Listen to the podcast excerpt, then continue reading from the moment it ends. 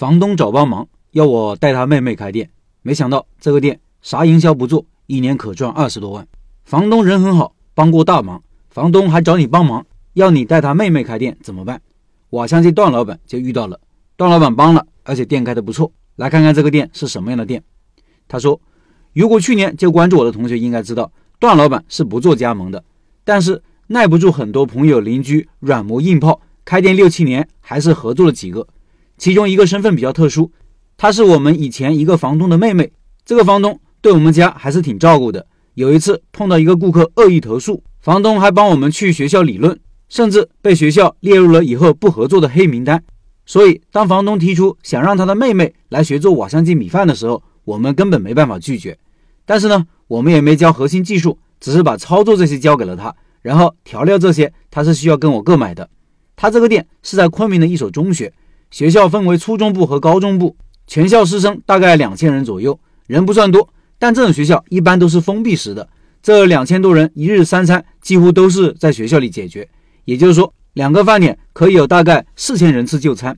租金是提二十个点全包，统一采购。米饭是食堂统一蒸饭，要求鸡肉类菜品售价不得高于十三元。还有一点就是就餐时间非常集中，几乎全部集中在十一点四十到十二点半之间。可以说，一天全部的营业额就看两个饭点的两个小时。各位可以看看现场情况。我把这个一分钟的视频插在公众号文章里了，听音频的老板可以到开店笔记的公众号查找对应文章看这个视频，挺震撼的。这个档口除了提点、同彩和限价外，还有一个问题，就是售卖窗口不能有明火，出餐需要从里面统一的大厨房出餐，然后再端出来，这无意中增加了出餐时间。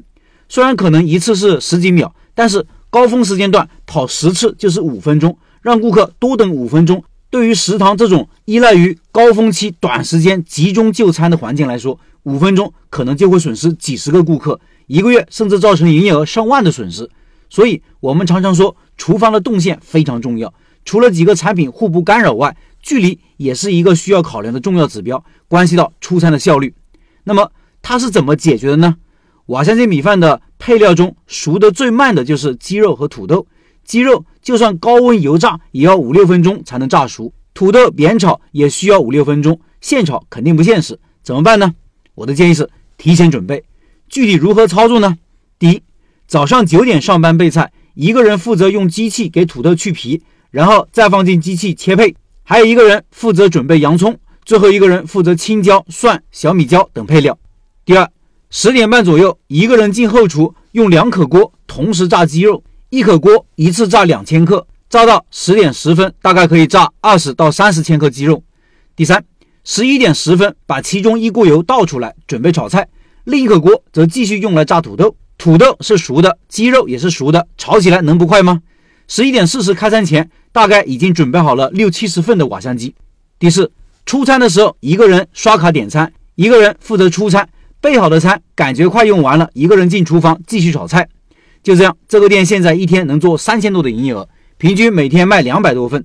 同菜价格略高，卖十三大概只能达到一半的毛利。一天卖三千块钱，除去食材一千五，租金六百，老板自己一家三口一天净利润大概能有九百，一个月大概能做二十八天，除去周日下午不上课，周六和周日上午初三和高中学生也上课，就是两万五千多。一年大概能做十个月，也就是说二十五万左右。